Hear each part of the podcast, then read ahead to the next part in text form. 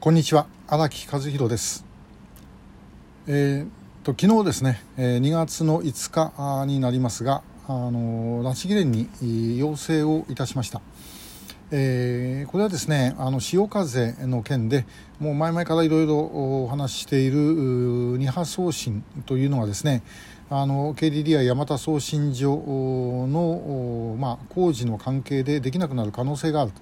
えー、ということで、えーまあ、これをですね改めてなんとか食い止めたい、えー、そして、えー、この国際放送自体をですねもっと政府がしっかりと関与してもらいたいということなんです。で、えー、ちょっと文章を読み上げます。え、拉致議連会長古谷啓二様平素直、えー、調査会及び特定失踪者家族会へのご支援賜り誠にありがとうございます、えー、さて NHK では老朽化を理由に潮風を送信している KDDI 山田送信所茨城県古河市の 100, 100キロワット送信機2機を本年度令和6年度中に廃棄する予定にしております。廃棄工事が始まれば北朝鮮当局による妨害電波対策の要である2波同時送信二重放送が約10ヶ月間できなくなります。1月31日衆議院本会議代表質問の中で立憲民主党の泉健太代表は潮風の2波体制維持について質問されました。これに対し木田文雄総理は潮風の運用について政府からはこれまで NHK に対し2波体制による安定的な運用に向けた検討を促してきており今後とも KDDI 特定失踪者問題調査会及び NHK の3者間の協議の状況を注視しつつ拉致被害者等に向けた情報発信に支障がないよう適切に対応してまいりますと答弁しておられます。一波送信になれば情報伝達に支障が生じる通じる生じることは過去の妨害電波状況からも明らかです。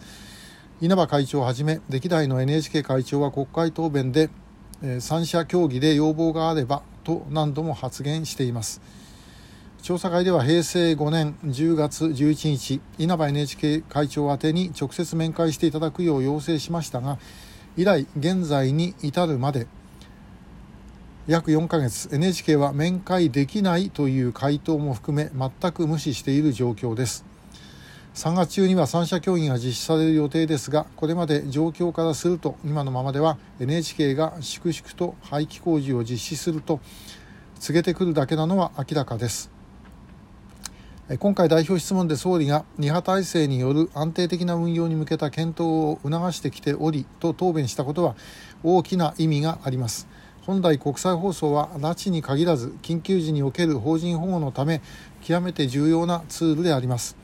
すでに潮風の放送枠の中で政府の北朝鮮向け放送ふるさとの風の一部も送信されており NHK 及び民間会社である KDDI そして民間団体である特定失踪者問題調査会だけに任せるのではなく政府国会が責任を持って取り組むべき問題であると考えます。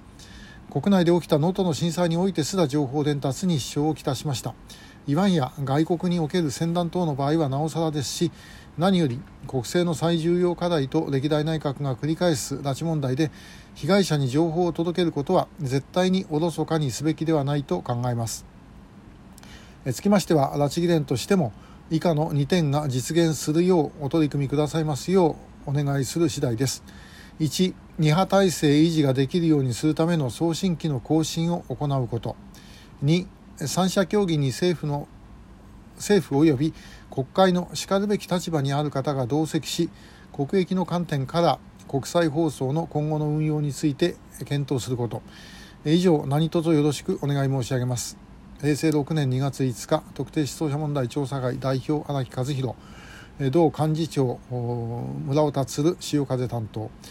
特定失踪者家族会会長今井秀樹以上ですで、えー、NHK ですね、まあ、本当にあの官僚的っていうかあ、まあ、これちょっと直接やってるのは村尾なんで、まあ、私の個人的な感想だと思あの思っていただいて結構なんですけども、えー、受信料を取るだけでは取るときはですねがっちり取っといてですねで、えー、一方でこういうことに関してはもう本当にお役所以上に官僚的な対応を取っているとしかちょっと思えません。えー、あの送信機2機をですね、えー、短波のですよ短波の送信機2機を廃棄しないでで新しいものまあどっちにしても古いからあの変えなきゃいけないんです、えー、更新するのにですねかかる費用って、えー、10億かかんないんですよ。8億円だかなんかだという話だったと覚えてます。えー、そんなもんですね政府が動けばもう簡単にできる話でそういうことをそういうふうにしておいてですねこれがだから例えば北朝鮮の拉致被害者はもちろんですけども、えー、海外で何か起きた時のですね情報通信、えー、法人にですね情報を送るために使えるんだったらですねこんな安いことはないと私は思います。えー、ぜひあの皆様のご協力をよろしくお願いいたします。えー、今日もありがとうございました。